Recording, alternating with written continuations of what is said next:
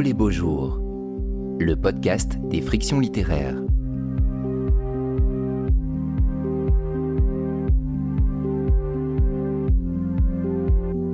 De l'intime à l'histoire. Rencontre avec les écrivains Alain Farah et Alice Kaplan.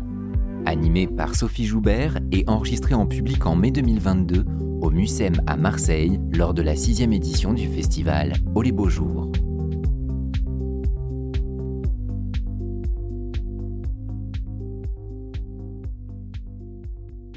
Bonsoir à toutes et tous et merci d'être avec nous euh, au MUSEM. Nous sommes très heureux d'accueillir euh, Alice Kaplan et Alain Farah euh, qui arrivent d'Amérique, d'Amérique du Nord, des États-Unis pour vous, Alice Kaplan, et, du, Canada pour vous, Alain Farah, euh, cette origine euh, nord-américaine est, l'un de vos points communs. On va voir qu'il y en a beaucoup d'autres. Euh, le deuxième est que vous êtes tous les deux des, universitaires passés au roman. Alors, quelques, mots pour, vous présenter. Alice Kaplan, on vous connaît comme historienne de la littérature. Vos sujets d'études concerne notamment la période de la collaboration en France, puisque vous avez consacré un ouvrage au procès brasiliaque, Intelligence avec l'ennemi. Et puis l'autre pôle de, vos recherches, c'est la, figure d'Albert Camus, à qui vous avez consacré un très beau livre, En, quête de l'étranger. Et Maison Atlas, votre premier roman paru aux éditions marseillaises Le bruit du monde, donc en, première édition, hein, puisqu'il n'est pas encore paru aux États-Unis. Euh, c'est une enquête sur les traces de la, dernière famille juive euh, d'Alger, euh, famille qui a resté de, choisi de rester après l'indépendance. Et je précise que ce livre est également publié en Algérie aux éditions Barzac et qu'il paraît à, l'occasion des 60 ans de, l'indépendance de, l'Algérie. Voilà, on développera plus tard toute, l'histoire de ce roman, les, et les, personnages. Euh, Alain, Farah, vous êtes euh, né au, Canada de parents euh, libanais d'Égypte. Vous enseignez la littérature française à l'université McGill à Montréal. Mille secrets, mille dangers est publié au, Cartanier et c'est votre troisième roman, je crois, après Matamor numéro 29 et, et Pourquoi Bologne. Vous avez également publié de la poésie et des essais sur la littérature, dont un essai euh, consacré à deux auteurs français, euh, Olivier Cadio et, Nathalie Quintane. Alors, euh, ce, roman, Mille secrets, mille dangers, se passe dans une unité de temps et une unité de lieu, puisque il est question d'une journée de, mariage, le mariage du, narrateur qui s'appelle Alain Farah, qui vous ressemble. On verra si c'est complètement vous ou, un double de, fiction. journée au terme de laquelle il va épouser Virginie euh, mais on va voir que, tout se détraque, que ces angoisses euh, reviennent, et puis au cours de cette journée, des, souvenirs euh, arrivent et vous racontez une partie de l'histoire de, votre famille, notamment de votre père. Il y a aussi le personnage d'Édouard, le, cousin du narrateur, et puis un très beau personnage, Myriam, une jeune femme juive, la meilleure amie de, Virginie, la fiancée du du narrateur, euh, euh, personnage à qui, le livre d'ailleurs euh, est dédié. Peut-être pour, pour commencer, Alice Kaplan, une question très simple. Pourquoi l'envie, la nécessité de passer au roman après, après des livres de chercheuses, d'historiennes? Oui, je ne pense pas qu'on arrive à enseigner la littérature pendant des années sans vouloir faire un livre de littérature. J'enseigne le roman, je fais un survol du roman pour mes étudiants qui va de Stendhal à, Kamel Daoud. Et euh, j'avais juste envie d'essayer. Et puis le sujet aussi s'y prête parce qu'il s'agissait de la dernière famille juive à Alger. Et cette famille avait droit à, la vie privée. Donc je ne voulais pas faire euh, une sorte de biographie. Euh, comme ça, je pouvais représenter la famille, c'était eux et en même temps pas eux. Est-ce qu'il a fallu tout recommencer, enfin, c'est réapprendre à écrire en quelque sorte? Exactement, vous l'avez dit parfaitement. Il fallait recommencer dès le début. Euh, rien ne marchait comme avant. Et c'était très, très joyeux pour moi de me mettre au roman, de créer des personnages. Et il fallait énormément de brouillons et de pages euh, jetées. Un travail, vraiment un travail euh, très proche avec les mots et les scènes. Mm. Alain Farah, à, l'origine, comment s'est fait le, passage au, roman? Moi, c'est un peu une, trajectoire inverse, c'est-à-dire que j'étais dans l'écriture avant d'arriver à l'université et j'y suis arrivé un peu un peu par, par défaut, par accident, même si on ne fait pas des thèses euh, par, par défaut, par accident. Mais euh, hier, j'avais le plaisir de, parler avec Nadia qui, qui co-dirige le festival et qui me rappelait qu'on avait lu à l'Histoire de l'œil en 2006 et c'était déjà des extraits de mon premier roman. Et euh, donc, j'ai toujours eu envie de, raconter des histoires. En fait, toujours eu envie de raconter une histoire qui est justement l'histoire de, de, de l'émigration de, mes parents du Moyen-Orient jusqu'au Québec. Et je pense que c'est d'abord par la poésie que, que c'est passé, parce que ça se faisait dans une langue qui était assez confuse, en fait, et qui, tentait de peut-être de ventriloquer le, récit que j'essayais d'obtenir sur cette origine-là. Quand je posais des questions à ma mère, ma grand-mère, c'était toujours euh, dans, une, euh, dans une forme qui était étrange. J'arrivais pas à comprendre. Donc, euh, ah, la guerre. Je dis, mais quelle guerre, y a Mais la guerre. Donc, vous comprenez, c'est toujours un genre de flou comme ça. Et puis, c'est d'abord par une sorte de poésie plus matérialiste que, que cette espèce de récit des, origines a pris forme.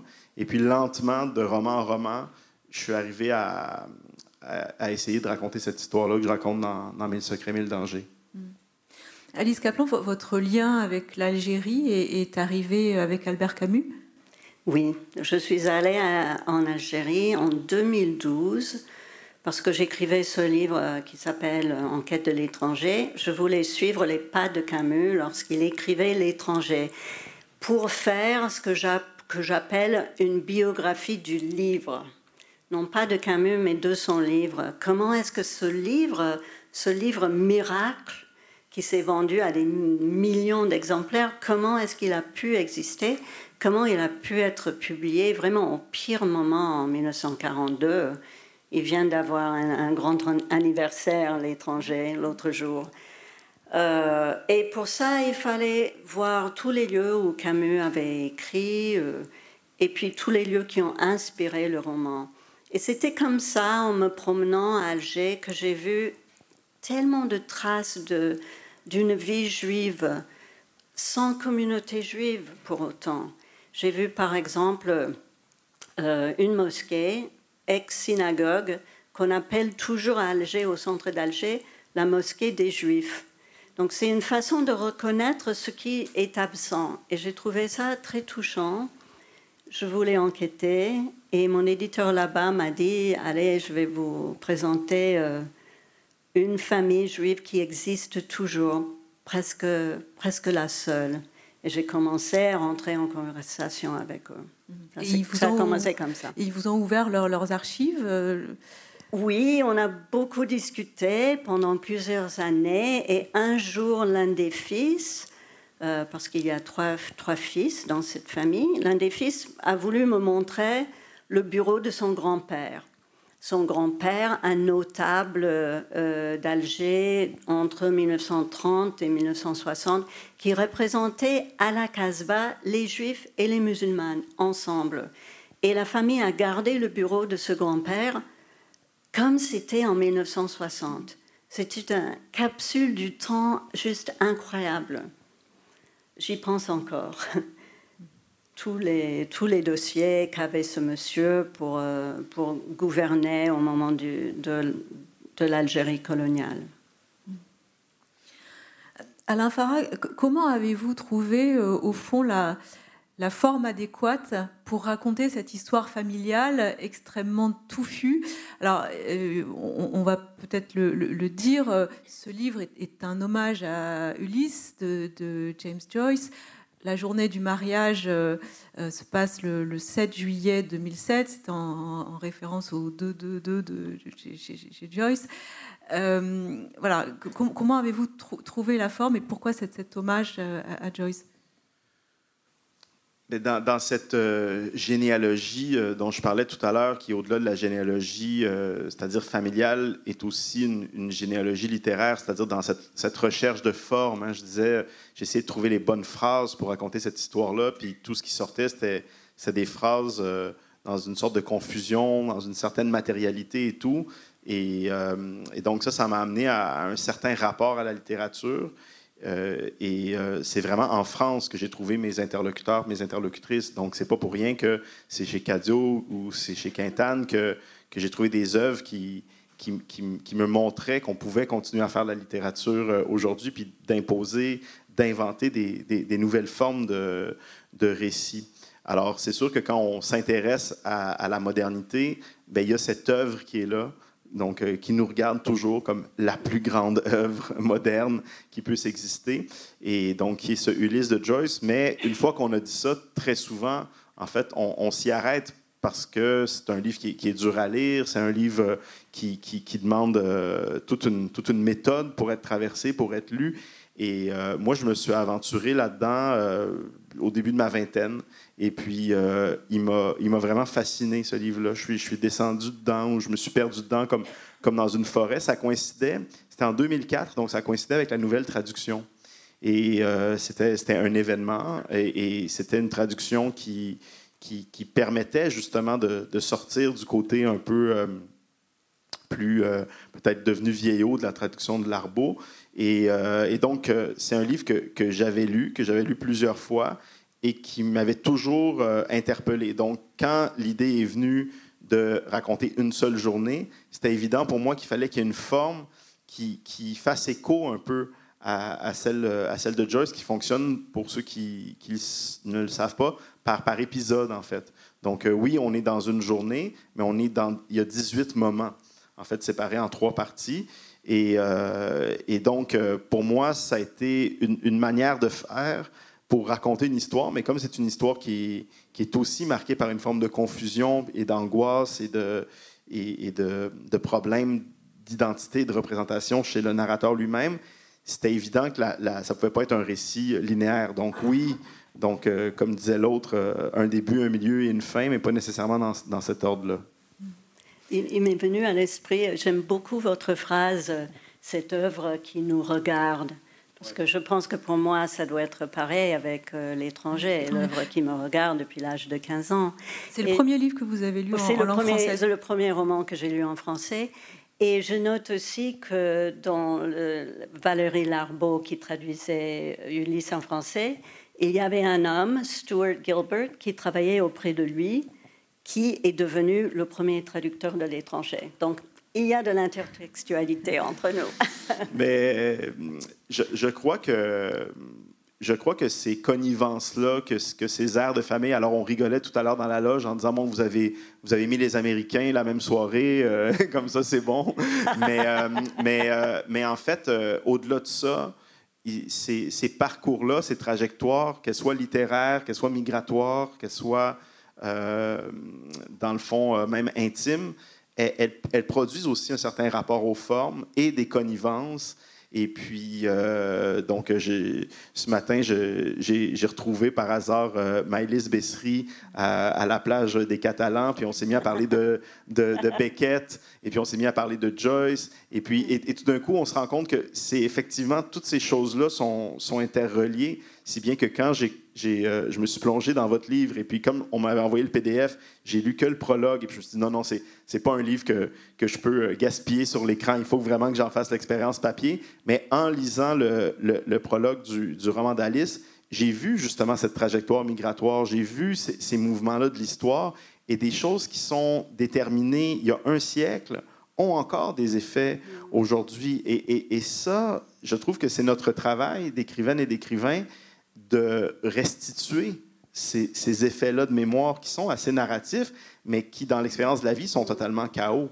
Alors que nous, ben, on réorganise la matière et on la donne. Et à la lecture de, nos livres, tout d'un coup, les gens restituent un sens aussi qui parle de leur histoire. Et, moi, je trouve ça bouleversant, ce, jeu de dialogue.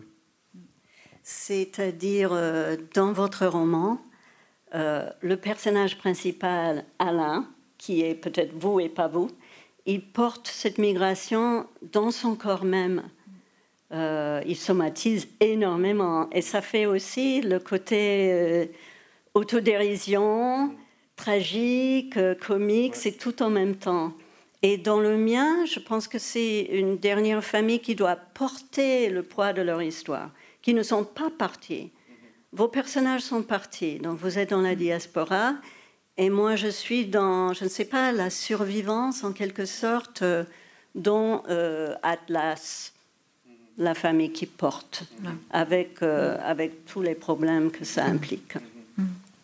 Mais, mais il y a d'autres migrations dans, dans, votre livre, Alice Kaplan. Mhm. C'est cette histoire de, de, la dernière famille d'Alger. Vous la racontez à travers la, la, la rencontre, la, confrontation de, de, deux personnages. Donc une, une jeune femme, euh, Émilie, qui, qui, fait ses, ses, études à Bordeaux dans les années 1990. Vous, vous avez également fait quelque temps des, études à, Bordeaux et qui va rencontrer Daniel Atlas, qui est euh, le, fils de cette dernière euh, famille juive euh, d'Alger.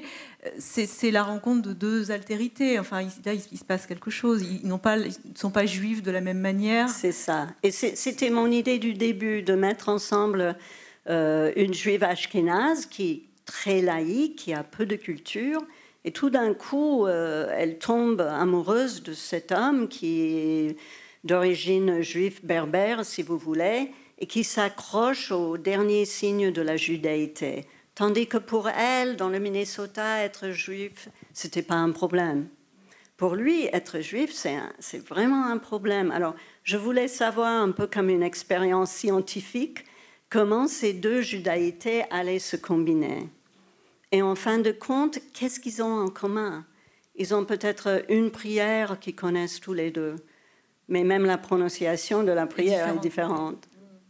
Et, on se dit que peut-être la, rencontre euh, et, l'amour entre eux est, possible parce qu'ils sont hors de leur pays respectif. Oui, c'est un thème qui m'intéresse énormément dans d'autres livres. Par exemple, j'ai écrit un livre qui s'appelle Trois Américaines à Paris, où je raconte les faits bouleversants de, trois Américaines qui ont fait leurs études à Paris, euh, Susan Sontag, euh, Jackie Kennedy et Angela Davis. Et qu'est-ce que c'est que de se retrouver en dehors de son système familial? Quelles sont les libertés? Euh, Qu'est-ce qu'on apprend? Oui, et quels sont les amours? Qu'est-ce que ça veut dire de quitter ce Midwest très traditionnel où en fait les Juifs ont oublié leur passé, plus ou moins. Quelle est la, trajectoire de, vos parents, euh, Alain Farah, donc euh, libanais euh, d'Égypte? Donc, votre père est, arrivé au, Canada. Il a rencontré votre mère au Canada, je crois. Est-ce que vous pouvez un peu raconter l'histoire de votre famille? Oui, bien sûr. Puis elle est, elle est très en lien avec ce que, ce que Alice raconte à propos de cette, cette dernière famille euh, juive à Alger parce que je serais, curieux euh, d'essayer de la trouver, cette dernière famille juive au Caire ou, cette dernière famille juive euh, en Libye ou cette dernière famille juive à Fès. J'ai l'impression qu'on a assisté à, un moment de l'histoire, je dis on, mais moi j'en suis le produit, c'est-à-dire que la la décolonisation ou la, fuite en fait des, empires coloniaux européens euh, du Moyen-Orient, de l'Afrique du Nord, a, eu des, conséquences aussi pour les gens qui, euh, étaient donc euh, natifs de, ces pays-là. Et moi, ce que j'ai trouvé intéressant, c'est que en, revisitant l'histoire de mes parents et leur propre trajectoire, je me suis rendu compte que eux, eux de, pas juste les empires coloniaux si on veut, européens qui ont, comment, comment je dirais, euh, euh, eu des conséquences sur leur mouvement, c'est qu'eux-mêmes sont des immigrants depuis le début du 19e siècle. Parce que ces populations, puis peut-être qu'il y a des gens issus de ces diasporas dans la salle ou qui ont des amis, euh, parce qu'il y a une très, très grande part de cette diaspora-là qui s'est installée en France aussi. Mais dès, dès les, si on veut, ce qu'on appelle traditionnellement les massacres de Damas, donc dès les exactions envers les, chrétiens du Moyen-Orient. Et là, on se place euh, sous l'Empire ottoman euh, au milieu, disons, du 19e siècle. Il y a des mouvements. Et, c'est des mouvements qui, qui, sont, j'ai envie de dire, œcuméniques. Ce n'est pas, que les, pas que les chrétiens, il y a des mouvements. Bon, et, et donc, moi, c'est à ce moment-là, en fait, que mes, que mes ancêtres, ils se, ils se déplacent pour la plupart vers l'Égypte. Mais arrivés en Égypte, ils, sont ce qu'on appelle, euh, en arabe, on traduirait ça par euh, des égyptanisés. C'est-à-dire que, ou des shawam, on va les appeler en arabe. Donc, shawam, je l'explique dans, le roman, c'est qu'ils viennent du Cham. Et qu'est-ce que c'est le Cham? Ben, c'est la province ottomane qui ressemble un peu euh, au Levant, si on veut, au Levant français. Et, donc, ils ne seront jamais considérés comme, des Égyptiens, même si ça fait trois ou quatre générations qui sont à Alexandrie. Et les événements de 52 et de 56, et donc la, fuite, la sortie de tous les Européens euh, d'Égypte, vont les placer dans une situation assez ambiguë. Et parce que, et puis c'est mon grand-père qui, disait ça à mon père. Il dit nos, origines nous empêchent d'être patriotes. C'est-à-dire, ils sont vraiment égyptiens. Ils se reconnaissent dans, dans les gestes du raïs, donc dans l'indépendance, dans la, reprise du canal, c'est quand même, il faut le rappeler, la première fois en mille ans qu'un Égyptien euh, euh, règne sur l'Égypte quand Nasser prend le pouvoir. Et, euh, donc, ce statut-là d'entre-deux, qui c'est très étrange pour moi parce que ça me fait penser à ce que j'expérimente comme immigrant de deuxième génération. C'est-à-dire qu'ils ils se sentent, même s'ils sont nés là, même si leurs parents sont nés là, même si leurs grands-parents sont, nés, sont là. Et c'est pour ça que j'étais impatient que le livre paraisse en France, parce qu'il me semble que c'est quelque chose qui résonne aussi par rapport à des, à des débats identitaires et tout. Ils ne sont jamais des Égyptiens. Et ce qui se passe, euh, c'est que d'un côté, donc la famille de mon père, c'est essentiellement ce que je raconte dans le roman, il va y avoir la décision mais pour des raisons qui n'ont rien à voir avec la politique, qui sont des raisons, euh, j'ai envie de dire, euh, sanitaires ou médicales. C'est qu'il souffre d'une maladie. Donc, quand vous dites qu'il somatise, c'est qu'à l'intérieur de lui-même, il est malade et on n'a pas de remède pour traiter cette maladie-là euh, en, Égypte, mais il les trouve en Suisse. Et donc, l'Occident est rendu plus loin. Donc, il s'est dit, je vais émigrer parce que je vais avoir une meilleure vie, une meilleure santé. Du côté de ma mère, ce que je n'ai pas raconté dans ce livre-là, c'est un peu plus cruel parce que comme elle perd son père très tôt, elle va suivre un de ses oncles. Vous savez, les, oncles, les tantes, c'est important chez, Moyen-Orientaux, qui sont au Liban et qui ont profité euh, de, l'espèce de... Tout à l'heure, j'étais dans un taxi qui me disait que sa famille avait immigré euh, aux États-Unis parce qu'il avait gagné à la loterie de la Green Card. C'est un peu le même système, c'est qu'il y avait tout d'un coup un passeport qui était donné à tous les Libanais qui avaient quatre ou cinq générations de, je sais pas comment dire, de libanité. Et, donc, c'était une stratégie qui était une stratégie démographique pour essayer de rétablir une sorte d'équilibre du fait du mouvement, donc euh, notamment des, Palestiniens vers le, vers le sud Liban. Et, donc, moi, la famille de ma mère en a profité et a, été donc naturalisée libanaise.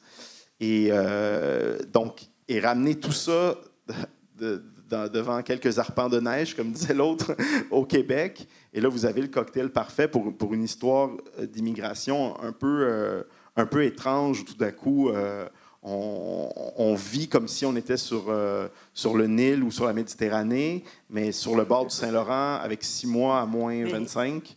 Donc, vous voyez? Ça me rappelle un peu mon personnage Daniel qui fantasme beaucoup avec son amie Amélie. Il se dit je pourrais quitter cette situation impossible en Algérie. Euh, euh, je pourrais faire un plan B avec Emily, on irait dans le Minnesota, j'aurais un chien, il y aurait de la neige, je pourrais fêter le Thanksgiving. Enfin, c'est tout fantasmé, ils ne se rendent pas du, du tout euh, compte de ce qui se passe réellement en Amérique. Mais, mais, votre personnage va être rattrapé par l'histoire de manière extrêmement brutale puisque euh, une partie du livre se passe dans, les années 1990, au moment des, attentats du, GIA. Euh, et, donc là, à ce moment-là, il va comprendre que ses parents sont en grand danger et il va décider de rentrer en, Algérie. Oui, il doit quitter Amélie. Euh, il rentre. Plusieurs personnes m'ont demandé dans cette histoire d'amour, est-ce que elle aime Daniel, est-ce que Emily aime Daniel plus que Daniel n'aime Emily Et la réponse c'est que quand on est vraiment dans une situation de crise, on aime mal.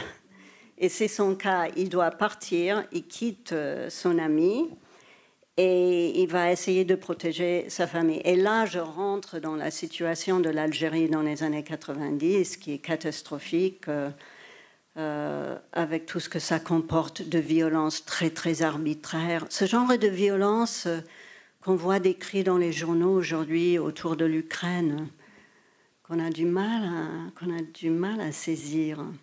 Et, et, la plupart du roman se passe alors dans ces moments d'extrême violence là-bas, entre lui et ses parents. Et beaucoup du roman aussi se passe malheureusement au cimetière. Et à, travers euh, l'histoire de, cette famille, euh, vous, retracez vraiment l'histoire de la, présence des, Juifs euh, en Algérie. Et, au fond, vous racontez aussi l'histoire de l'antisémitisme. Oui, qui est bizarrement, je pense que la, famille ressentait plus l'antisémitisme de la part des Français européens que de la part des musulmanes, parce que en 1940, euh, les Juifs d'Algérie ont perdu leur citoyenneté. Ils ont perdu parce qu'ils ils avaient eu la citoyenneté en, 1870 par le décret Crémieux et les statuts anti-juifs ont juste annulé la citoyenneté. Donc ils se, retrouvent euh, en quelque sorte indigènes de nouveau. Et le grand-père donc perd son vote au, Conseil général. Et il, se trouve qu'il est très très soutenu par euh, ses collègues musulmanes euh, au Conseil général et pas du tout par les Français qui le regardent comme s'il n'avait rien à voir avec ce qui se passait. Alors ce mémoire de soutien musulman des Juifs pendant Vichy reste dans la famille. Et moi j'ai souvent posé la question, mais pourquoi est-ce que davantage de juifs algériens n'ont pas soutenu la révolution algérienne? Parce qu'on connaît des cas comme euh, Jacques Derrida qui a été renvoyé de son lycée. Je pense que De Gaulle y est pour euh, grande chose dans cette loyauté des juifs algériens à, à la France, mais c'est une histoire très très compliquée. Mais, c'est intéressant de, voir comment les, trois générations d'hommes de, cette famille euh, s'engagent, ont, chacun une manière propre de, s'engager. Oui, donc il y a le grand-père qui est euh, éducation classique, euh, plusieurs langues, il fait son droit, très avancé, il rentre, il fait une carrière politique. Son fils à lui est dans, est, dans il est commerçant euh, il a beaucoup de propriétés. Et à partir de la Révolution, il va devenir très, très algérien. Il va parler, euh, il va parler le français avec un accent très roulé, avec un air très roulé. J'ai appris que ça signifiait à l'époque qu'on est vraiment algérien et non pas français avec le R de Paris. Ça m'avait fasciné, vraiment fasciné. Et son fils à lui, euh, c'est celui qui est un peu perdu parce qu'il n'a, n'a plus de communauté autour de lui. Et donc pour lui, les grandes questions de l'amour, d'établir une famille, tout ça, euh, ça fait crise. Il y avait un moment dans votre roman qui m'a, beaucoup intéressé parce que ça m'a rappelé le grand-père euh, Atlas. Il s'appelle Henri Atlas, mais il a comme deuxième nom Isaac. Parce qu'à partir du décret Crémieux, les Juifs ont pris avec joie des noms typiquement français, mais gardé toujours le, nom, euh, le nom juif comme deuxième nom. Et c'est exactement le cas dans votre roman. Alain découvre, bon, vous allez dire le détail parce que c'est très très drôle.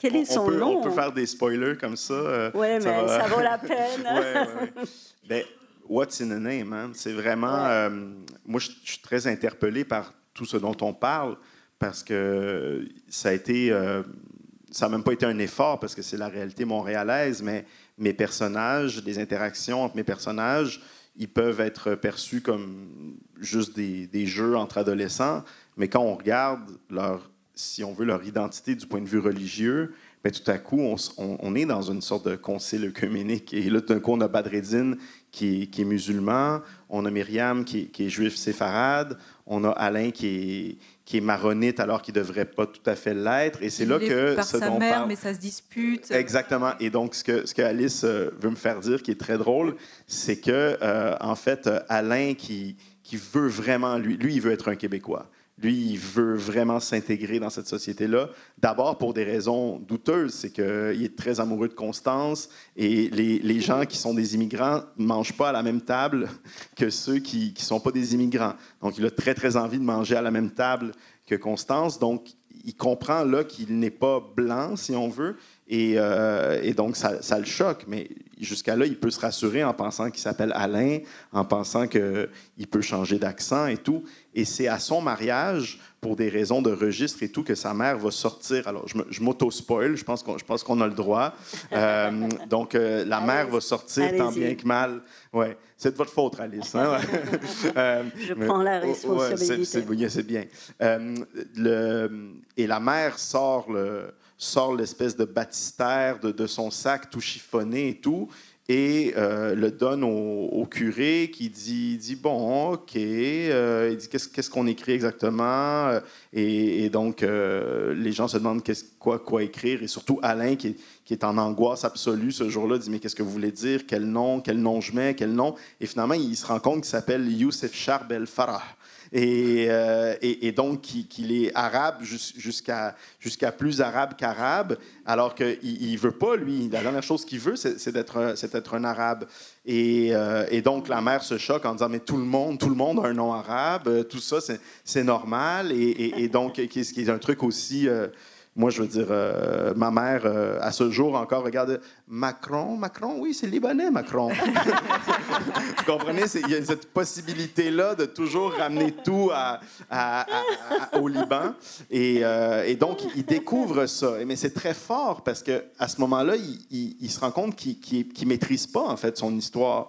Et que, et que ce qu'il maîtrise surtout pas dans son histoire, c'est les conséquences d'avoir fait l'impasse sur ses origines, d'avoir eu honte en fait, d'être euh, le fils d'un immigrant. Et là, le livre commence à tourner à partir de ce moment-là. Mais euh, Alice parlait tout, tout à l'heure de l'absence de, de, communauté pour, euh, pour les, les, parents de, de, Daniel. Pour vous, c'est un peu l'inverse. Enfin, alors, le narrateur, je ne sais pas si c'est votre cas, mais a vécu dans, dans ce qu'on appelle le, le, petit Liban et donc dans la communauté où on pouvait rester entre Libanais. Oui, puis ça, c'est quelque chose qui, existe partout, mais qui, euh, disons, se vit euh, presque avec... Euh, moi, j'ai toujours trouvé ça assez joyeux, en fait, à Montréal. Donc, une toute petite enclave qui, et puis ça se fait comme ça se fait. Hein. c'est un premier qui arrive, ton cousin est là, machin, et là, d'un coup, ça devient un, quartier au complet. Donc, nous, on, a grandi dans un quartier comme ça. Euh, et, ce qui est intéressant par rapport à, dans le fond, le, what's in ou qu'est-ce que c'est un sujet ou un sujet en crise identitaire, c'est qu'à un moment donné, on, est dans une perception qui, est très, euh, très occidentale d'un sujet qui serait un individu, un seul, etc. Alors que euh, disons que dans d'autres sociétés, puis notamment dans la société libanaise, la communauté passe avant l'individu. Euh, et, donc, lui, il essaye de s'émanciper, mais il y a toujours une tante écornifleuse qui est en son dos en train de vérifier est-ce qu'il va se marier avec une telle ou pourquoi. Et là, lui, il a fait le choix, par sa trajectoire, de se marier avec une Québécoise, une vraie Québécoise de souche qui vient du Poitou, de je ne sais trop où, parce que tous les Québécois de souche savent quel est leur ancêtre. Vous avez eu ces conversations-là avec eux, ce qui est un peu, euh, un peu, un peu délirant quand même quand, on y pense, de toujours savoir de quel village et tout. Mais ça s'explique, c'est idéologique, c'était une manière de ne pas être des Anglais, en fait, pour, euh, pour, les Français conquis en, en 1760. Ils étaient juste 55 000, je le rappelle. Donc, mais on a l'impression aujourd'hui qu'il y en avait des millions, mais bon. Euh, donc, oui, il y, y, a toute cette communauté-là et il y a tout le poids, en fait, du rituel. Et c'est pour ça que c'est important pour moi de, faire, de, mettre ce roman-là, qui est un roman, je pense, sur la religion aussi, mais dans une situation de mariage, parce que tout le monde nous regarde à notre mariage et tout le monde surveille qu'on fasse les choses de la bonne façon, parce qu'on est en train de perpétuer, si on veut, la communauté, le rituel. Le problème, c'est que c'est à Montréal en 2007. Et le Québec est une, des sociétés les plus séculaires au monde, c'est-à-dire que il y a à peine, je vais dire un chiffre, mais ça sera vérifié, mais euh, on top of my head, quelque chose comme 25 ou 30 des gens qui se marient. Euh, et par exemple, c'est impossible qu'une femme euh, prenne le nom de son mari. C'est interdit par la loi. Il y, a des choses comme ça qui font en sorte que le fait que Alain insiste pour se marier, pour se marier à l'Église, pour qu'il y ait tous les trucs du rituel, alors que Virginie a dit, mais pourquoi on, fait tout ça? Euh, c'est aussi cette espèce de volonté de se, rebrancher sur, une histoire et sur une communauté, de se montrer devant cette communauté comme étant adéquat, alors que ce n'est pas, du tout ça, en fait, qu'il devrait faire pour être heureux. Oui, c'est une telle complication. Hein. Je pense que vous êtes devant quelque chose de très, euh, très nuancé parce qu'il y a déjà ce clivage à Montréal entre les anglophones et les francophones. Donc, vous avez des niveaux et des niveaux. Ce que je dirais de la situation des Juifs du Minnesota, c'est que c'est pas du tout la même chose que les Juifs de New York. Euh, c'est pas du tout la même culture et il y, y, a un tel, euh, une telle pression d'assimilation. Je me souviens que ma mère m'avait dit, là je quitte un peu le roman et je rentre dans, dans ma vie, mais ma mère m'avait dit quand j'étais enfant qu'à l'université, euh, elle était obligée de s'asseoir à la table, je pense à Constance et, et Alain, à la table avec les autres étudiants juifs. Et elle ne rêvait que d'une chose, c'est qu'on puisse s'asseoir à d'autres tables. Et je pense que c'était un peu pour ça qu'elle m'a dirigée vers, vers, la France. Parce qu'on n'allait pas retourner en Lituanie et la France représentait, euh, quoi, heureux comme Dieu en France, comme on dit. Ça, c'était vraiment la, the promised land euh, dans ma famille. Ouais. C'est très intéressant parce que, à l'inverse, je pense que mon personnage, et là, c'est peut-être pas clair tant que ça dans ce roman-là, mais c'est des choses qui, qui moi, m'habitent beaucoup, va au contraire se solidariser beaucoup avec les Juifs parce mm. qu'il il, il considère qu'il y a une communauté qui, au-delà du folklore, qui est un peu le même, c'est-à-dire euh, le, le, truc de tout le monde qui se mêle de tout, et puis de ci et tout ça, il y a euh, quelque chose qui va plus loin euh, et qui est notamment lié au texte, hein, qui est notamment lié à, une capacité d'envisager euh, la spiritualité ou, l'expérience de la vie après la mort, tout ça dans, dans une sorte de, de radicalité qui nous éloigne un peu du côté un peu, je veux pas je ne sais pas à quel point, peut-être qu'à Lyon, je ne ferais pas un genre de blague comme ça, mais à, Marseille, ça a l'air un peu plus. Euh, mais le côté un peu Disneyland du catholicisme. Alors, je suis maronite catholique, vous comprenez, mais on nous a vraiment élevés dans un truc avec, euh, je veux dire, les, dessins, les icônes, les, films, les machins, le Zeffirelli. Je veux dire, moi, j'avais ma gardienne, elle m'obligeait à regarder le Zeffirelli. Il, il donnait une heure par jour de chaque jour de la semaine sainte. Alors, c'est Jésus de Nazareth dont je parle, hein, vous vous rappelez peut-être. Donc, le, lundi saint, le mardi saint, tout. Et, et, donc, la part du mystère, euh, elle n'est pas du tout la même. Elle est beaucoup plus, euh, je trouve, assumée, en fait, dans, l'expérience euh, de ce que moi je comprends de, la judéité. Et ça, ça correspondrait au, devenir de, de, Alain.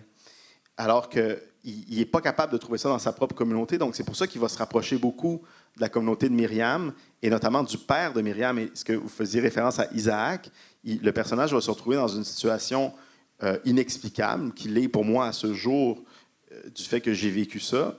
C'est que je, suis avec un, père qui est en train de perdre sa fille, donc j'ai perdu ma meilleure amie, et qui va me prendre à part pour me commencer à me parler de la Torah et d'expliquer, de me raconter la ligature d'Isaac et puis de me parler de ci, de ça.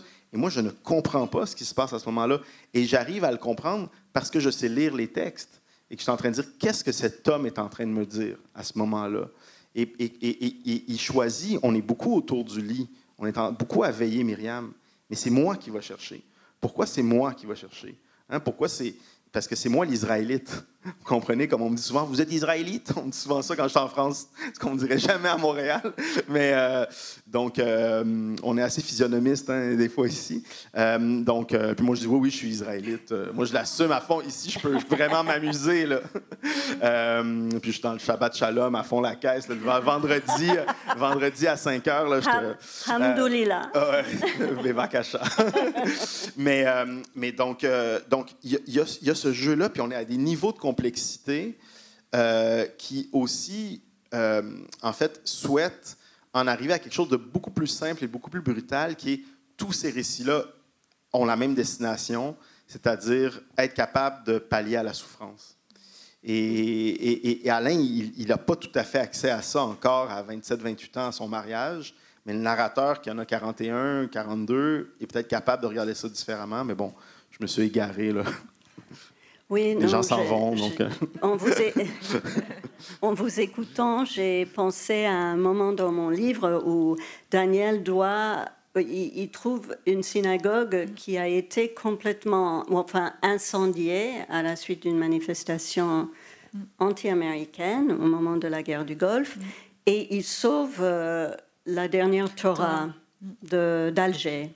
Et il rentre chez lui, il, montre à son père, et son père, lui, qui connaît, qui connaît euh, la loi juive, on doit enterrer un Torah qui est endommagé. Et son père lui dit, mais ignare, vous n'allez pas garder ça, il faut l'enterrer tout de suite. Et il dit, papa, on ne va pas enterrer la dernière Torah d'Alger. Et il garde ça dans un placard avec le Coran qui lui avait été donné par, euh, par un antiquaire euh, très proche de son père. Et il y a les deux livres côte à côte dans le placard de son grand-père. Et il se dit tout le temps, ce sont les gens, nous sommes les gens du livre. Et pour lui, ça créait, euh, enfin, c'est son ça, ça l'aide beaucoup à établir une identité qui est en même temps euh, juive et musulmane. Quelque chose de très difficile à faire. Oui, oui et non. Oui et non. Oui et non Parce que, euh, puis là, je ne veux pas m'étendre puis me spoiler encore plus, mais ça va vous faire très, très bizarre euh, quand vous allez avancer dans le livre parce qu'il y a toute une histoire d'enterrement aussi. Vous, vous, savez de quoi je parle, hein? Je ne sais pas si vous voulez le raconter, l'anecdote. non, pas vous? Non? en fait, c'est que, que les, deux, euh, les deux amis, donc Myriam et, Virginie, se sont rencontrés un matin à l'école élémentaire où un oiseau était mort. Et donc, ils avaient trouvé une carcasse, si on veut, d'une petite hirondelle. Et tous les enfants s'étaient rassemblés, c'était très mystérieux, c'est quelque chose qu'ils n'avaient jamais vu, c'est un premier contact avec la mort. Et ils décident de, de, faire une sépulture comme ça de, de l'oiseau. Mm-hmm. Et plusieurs années plus tard, Virginie et Myriam sont euh, colocataires. Et Virginie, qui vient justement de la Mauricie, qui est une région très catholique euh, au Québec, très traditionnaliste, qui a réagi à, à ce qu'on a appelé la crise des accommodements raisonnables au Québec. Donc, vers le milieu des années 2000, il y a eu une grosse crise sociale où tout d'un coup, deux, trois journalistes ont, fait la recension des quatre machins qui sont arrivés, où est-ce qu'il y a des, euh, des acidimes qui ont demandé à une vitre d'être teintée, puis il y a, a une, fille qui voulait mettre son hijab au soccer, puis là, ils ont, ils ont monté ça en, en, épingle, et puis c'est devenu une crise politique et tout. Euh, et, donc, euh, il y avait donc, dans cette région-là même un type qui avait écrit un code de vie où il voulait être sûr que les gens ne seraient pas lapidés au Québec et tout. Donc, ça, vraiment, ça a déliré comme ça peut délirer quand, quand on rentre dans, dans ces zones-là. Et euh, Virginie, qui vient de cette famille-là, a hérité, alors non pas de la dernière Torah, mais d'une statue de cire de Jésus qui a été rescapée d'un incendie et qui est toute brûlée. Et elle, elle la garde parce que c'est une tante qu'elle aime qui lui a donnée. Et ils vont être colocataires et Myriam lui dit Moi, ça, ça rentre pas chez moi. Et, et, et elle lui dit pas Ça rentre pas chez moi parce que je suis juive. Elle dit Ça rentre pas chez moi parce que j'ai peur de la poupée. C'est Chucky, en fait. Vous comprenez C'est vraiment, ça, me terrorise, en fait. je veux dire, je trouve ça sordide. Elle dit Mais, et, là, il dit Mais qu'est-ce qu'on fait avec ça Et là, Myriam lui dit ben, Écoute, on va faire comme avec l'oiseau on va, on va enterrer la, la, la, poupée du Christ. Et là, c'est l'objet d'un débat. Et ils ont cette conversation-là dans un salon de coiffure où il y a Madame Rubenstein qui se fait coiffer et qui dit We did, we did much worse to the poor fellow. et, là, on est en train de canaliser des, des histoires, des récits euh, et d'être à, tellement de niveaux. Et, et, et, je vous avoue que le, le fait d'être euh, en fait, c'est le rapport à l'image, j'ai envie de dire. C'est pour ça que je dis que c'est pas si compliqué pour moi d'envisager ça. Donc, pour écrire Mille secrets, mille dangers, je suis parti travailler. Donc, j'ai enseigné pendant quelques semaines à Bar Ilan, donc à Tel Aviv, donc à l'université de Bar oh. Ilan. Et chaque week-end, j'allais à Jérusalem pour, me, pour avancer dans ma préparation de mon roman. Et c'est vraiment euh, donc, j'ai fait comme, j'étais allé à l'esplanade des mosquées, j'étais allé au mur de lamentation, mais c'est vraiment quand je suis rentré au Saint-Sépulcre que j'ai vraiment compris beaucoup, beaucoup de choses sur d'où je venais, parce que tout à côté du Saint-Sépulcre, il y a des boutiques, en fait, où on vend du knick-knack, euh, euh, genre des figurines de, Jésus, de Marie, de tout ça. Et là, il y avait des files de touristes qui, qui, achetaient ces choses. Et ils arrivaient au Saint-Sépulcre, et là, on disait, ouais, cette pierre-là, Joseph d'Arimathie a fait tel machin. Et sur, ce, sur cette roche-là, et là, les gens frottaient les objets, puis ils faisaient la file, puis ils se poussaient, non, c'est moi, non, c'est toi. Et, il y avait un type qui m'avait dit, plus tard dans mon voyage, euh, qui va commencer à me parler du paganisme, en fait. Et, je trouvais que c'était une sorte de, polarité vraiment intéressante entre cet interdit de l'image, ce travail du texte, ce travail du mystère du récit, d'un côté, donc islam et puis euh, dans, la, religion juive, et de l'autre côté, une sorte de surenchère de la représentation euh, qui fait en sorte qu'on s'arrange tout le temps, puis tu es à Rome, puis tu dis wow. Euh, donc, euh, donc j'ai travaillé ça dans le livre. Et donc, je fais un grand détour pour, pour rebondir sur ce que vous avez dit. Oui, non, mais l'importance des images, mm. je pense que vous nous avez posé la question, qu'est-ce que c'est que de passer au roman quand on est mm. universitaire? Je pense qu'il faut que ça se passe par rapport aux images. Par rapport aux images. Euh, l'un des, l'un des fils narratifs de, votre roman, euh, Alice, c'est aussi la, quête du père. Euh, à travers le, personnage de, Becca, donc qui est, qui est la, fille d'Émilie, qu'on, retrouve à la, fin du roman, jeune étudiante à l'université, dans une université où on étudie les, les post-colonial studies. Donc c'est à la fois un regard nouveau d'une nouvelle génération sur cette histoire, de, la guerre d'Algérie, de la colonisation française, mais c'est aussi de manière très intime la quête du père. Et c'est un sujet qui, vous tient à cœur personnellement. J'aimais beaucoup ce personnage parce qu'elle ressemble à mes étudiants, évidemment, que j'aime beaucoup. Et je trouve que dans le roman, la fille est en quelque sorte plus intelligente que sa mère.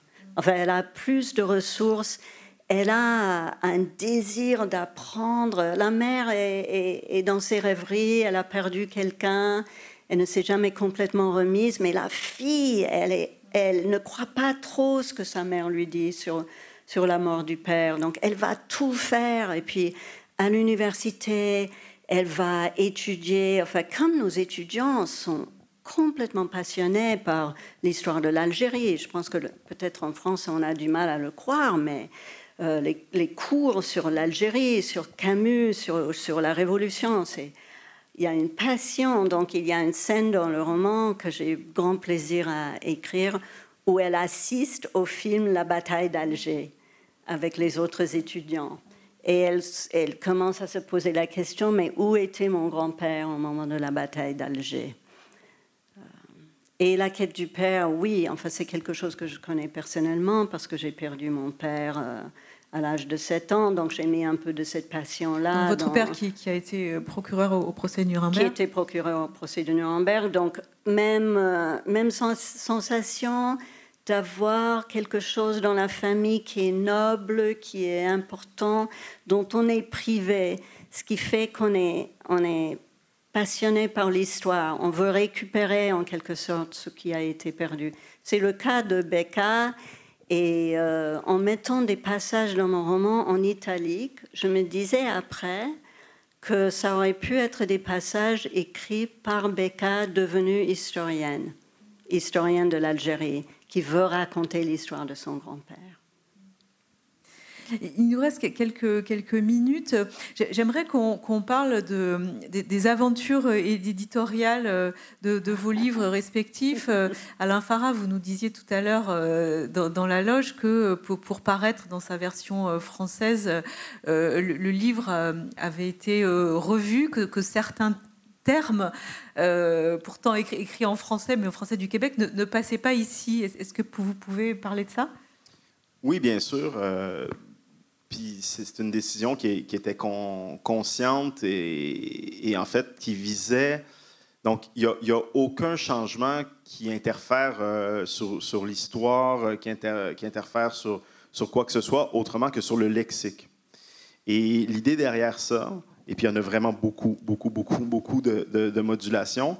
L'idée derrière ça, c'est que je sais que le même livre, et ça, c'est ça qui est puissant dans l'expérience de la littérature, ne, peut pas être lu de la même manière. Ce livre-là ne peut pas être lu de la même manière si on le lit au Québec ou si on le lit en France. Et ce que je voulais éviter à tout prix, et puis mon éditeur m'a respecté là-dedans et puis a mis en place le protocole pour qu'on arrive à le faire euh, de façon euh, saine et puis juste, euh, ce que je lui ai demandé, c'est je ne veux pas qu'il y ait de bruit, entre guillemets, du point de vue communicationnel. Je voulais que les, lectrices et les lecteurs français puissent adhérer complètement à l'expérience narrative et puis justement aller vivre ces choses-là qui ont à voir avec l'identité, qui ont à voir avec l'immigration, qui ont à voir avec, je pense, l'histoire de France jusqu'à un certain point aussi. Euh, sans être, euh, si on veut, interrompu par de l'incompréhension. Et donc, c'est que ça. Donc, tout à coup, euh, quand on s'en parlait, parce que, parce que Alice, comme moi, n'avait pas envie de, de, lire le livre en PDF, donc est allé à Yale, à la bibliothèque, chercher, si j'ai bien compris, l'édition, le, le, le, livre. Donc, euh, donc, du coup, j'ai appris que mon livre était à Yale, donc j'étais content. mais, euh, mais donc, euh, et je lui ai dit, ah, ben, alors, tu n'as pas tout à fait... Parce que j'avais remorqueuse et non pas dépanneuse. Et c'est ça dans la version française. Donc, mais mais c'est quand l'éditrice française à qui on a fait lire le livre a dit, mais une remorqueuse, qu'est-ce que c'est une remorqueuse? Et que, que c'est hyper important dans le livre je veux dire, on va dire une dépanneuse. On va pas commencer à, je veux dire, si vous voulez faire des cours de québécois et tout, euh, il doit y avoir d'autres livres pour ça. Moi, je veux qu'on accède à mon histoire.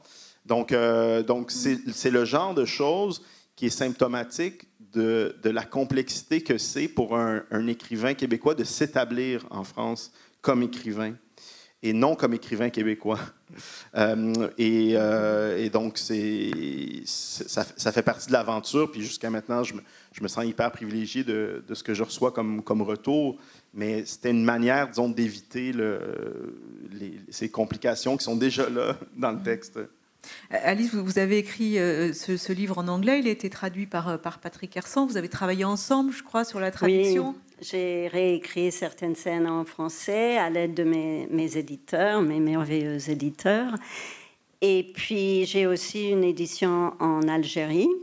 Et là, il y a quelques petites différences, pas beaucoup, mais par exemple, le nom Omar en Algérie, c'est un H aspiré.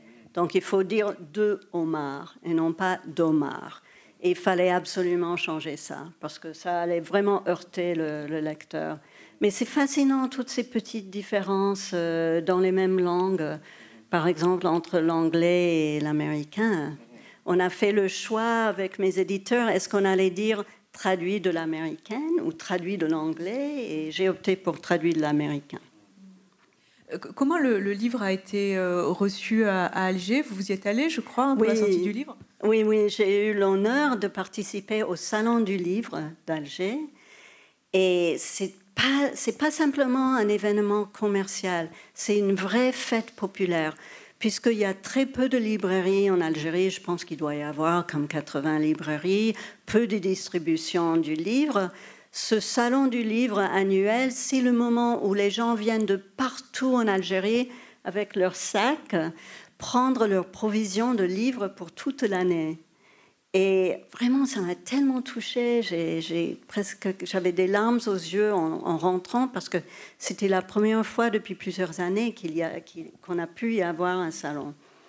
Euh, c'était magnifique, quoi. Je ne saurais pas dire plus. Euh, l'intérêt pour ce sujet, l'impression qu'ont les gens qui voudraient une diversité culturelle plus grande et qu'ils ont vraiment envie de parler de, cette histoire euh, juive. Ça m'a beaucoup étonné et touché. Est-ce que vous, vous, avez des, questions ou peut-être des, remarques de lecture? Alors je vais poser une question. Euh, Alain Farah, est-ce que, est que, vous pensez en, avoir euh, fini avec ce, matériau autobiographique ou est-ce qu'il y a encore une, une suite? Est-ce que c'est infini? Mais là, on annonce qu'il y a une fête là, qui va durer jusqu'à 2 heures du matin, donc ça se peut que ça va être fini tout simplement après. Euh, S'il commence à nous faire boire à, 7h30, euh, à 2 heures, le cycle autobiographique sera peut-être complet. dans, votre euh, roman, ça s'achève à 2h42. Hein. Exact, exact. Euh, Et c'est vous, Alain, finalement? mais oui, c'est qui voulait que ce soit d'autres. mais, mais je dirais que moi, je vois ça moi, je trouve que l'autofiction a, très mauvaise presse, en fait, parce qu'on associe ça à une sorte de narcissisme, une complaisance, mais, mais dans les faits, euh, c'est parce qu'on est obsédé par le mot auto, puis moins par le mot fiction. Et, moi, je vois ça vraiment comme une entreprise de connaissances. Et on a tous des moments dans nos vies, plus on vieillit, plus on en a eu, qui sont des espèces de mystères comme ça. Qu'est-ce que j'ai fait? Comment j'ai réagi? Pourquoi j'ai fait tel machin? Pourquoi il m'est arrivé tel truc? Et, moi, en fait, c'est comme ça que j'envisage le, travail autobiographique, c'est de revenir à certains moments qui sont des mystères pour moi, puis de créer, de reconstituer comme dans un vivarium, si on veut, une sorte de, de monde artificiel où je vais arriver à mieux comprendre. Donc, c'est marqué roman, hein, c'est pas marqué récit, c'est pas marqué euh, autobiographie tout ça. Donc, pour moi, c'est comme une non-question, mais ça, parle de notre monde notre monde qui a, besoin de ce truc-là, de c'est vrai, c'est pas vrai, c'est ce que, est-ce que oui, qu'est-ce qui est vrai? J'ai eu des rencontres euh, à Montréal, j'étais nominé pour un prix qui s'appelle le prix des collégiens, qui est un prix exceptionnel où il y a 800 collégiens qui nous lisent et qui nous reçoivent, on fait des grandes tournées et tout. Et puis il y a des, des, rencontres qui étaient essentiellement presque un checklist de est-ce que tel truc est arrivé, est-ce que vous avez mangé tel machin, tout ça. Puis je me dis, mais comment on, comment on ne sait plus vivre la fiction mm. au point euh, de ça? Donc, euh, donc c'est pas, pas fini, je pense. Il y a peut-être un livre à écrire sur cette soirée à Marseille. On verra. Ah oui, on va faire de sorte que ça soit ah fictionnalisable. Non, mais j'aime beaucoup ce que vous dites sur la façon, la façon de, saisir la fiction. Je pense qu'aux États-Unis, surtout, on vit dans un monde où la biographie, l'histoire est beaucoup plus, est beaucoup plus aimée ou appréciée. Je pense que les gens ont peur de la fiction en ce moment. Peut-être parce que le monde est tellement avec tout le fake news et tout, euh, on veut que les choses soient vérifiables, on veut un fact-check pour tout. C'est dommage parce que la fiction a une vérité qui dépasse euh, d'autres vérités. Vous avez envie d'en écrire une autre?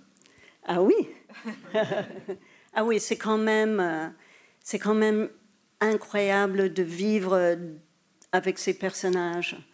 Et c'est quelque chose que j'ai vécu de façon très intense pendant la pandémie, où j'étais, très souvent seule et euh, avoir une relation avec un personnage fictif, euh, c'était du jamais vu.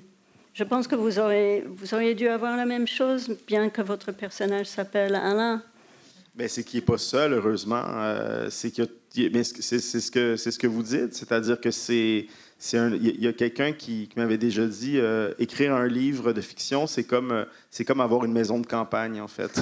c'est vraiment un endroit où on peut aller se réfugier, où on peut, on peut être bien, on peut. Donc, euh, donc oui, bien sûr, bien sûr, je comprends ce que vous voulez dire. Ou bien c'est avoir des voisins en dessus qui font beaucoup de bruit avec leurs pieds. il, y a, une écrivaine française qui s'appelle Agnès de Sarthe, que j'aime beaucoup, qui dit que c'est comme si elle avait un petit camping-car dans son jardin et qu'elle pouvait aller partout. Ah on, va donc s'arrêter sur cette déclaration d'amour à, la fiction. Je, rappelle les titres de vos livres. Alice Kaplan, euh, Maison Atlas, traduit de l'américain par Patrick Hersan, euh, paru euh, au Bruit du Monde. Et Alain Farah, Mille secrets, mille dangers, c'est paru aux éditions du Cartanier. Excellente maison d'édition. Merci à tous les deux. Merci, à vous tous pour votre écoute. Et puis, donc, euh, vous êtes invités à une séance de signature euh, dans le, dans le hall à la librairie du Mucem. Merci. Merci beaucoup.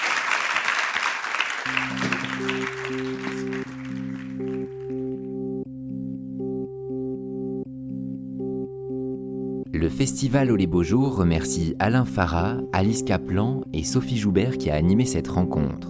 Et merci à l'équipe du MUSEM qui a accueilli le festival. Les références bibliographiques des auteurs sont disponibles dans le descriptif du podcast. Pour ne manquer aucun épisode des Frictions littéraires, abonnez-vous à ce podcast sur toutes les plateformes habituelles. La septième édition du festival Au les Beaux Jours aura lieu du 24 au 29 mai 2023 à Marseille. Montage Clément Lemarié. Voix Nicolas Lafitte. Musique The Unreal Story of Louride by Fred Nefché et French79. Un podcast produit par des livres comme des idées.